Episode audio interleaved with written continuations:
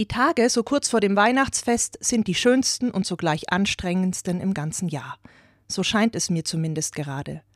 Beruflich sehr eingespannt, sehe ich mit Schrecken, dass das Fest immer näher rückt und ich noch keine Weihnachtspost geschrieben, keine Geschenkeliste gemacht und noch kein einziges Päckchen gekauft, geschweige denn kunstvoll verpackt habe. Und schon jetzt steht die Frage ins Haus, wie verbringe ich die Tage? Wie viel Familienfeier tut gut, wer wird eingeladen, wer besser nicht, und soll ich über Silvester verreisen und wenn ja, mit wem?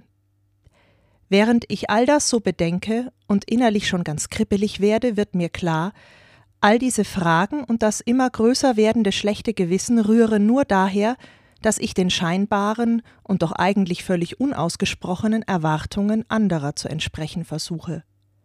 Advent, Zeit des Wartens und der frohen Erwartung, aber nicht die Zeit, die eigenen Bedürfnisse und Wünsche dabei aus dem Blick zu verlieren. Denn wie soll Gott bei mir ankommen, wenn ich bei mir selbst nicht zu Hause bin?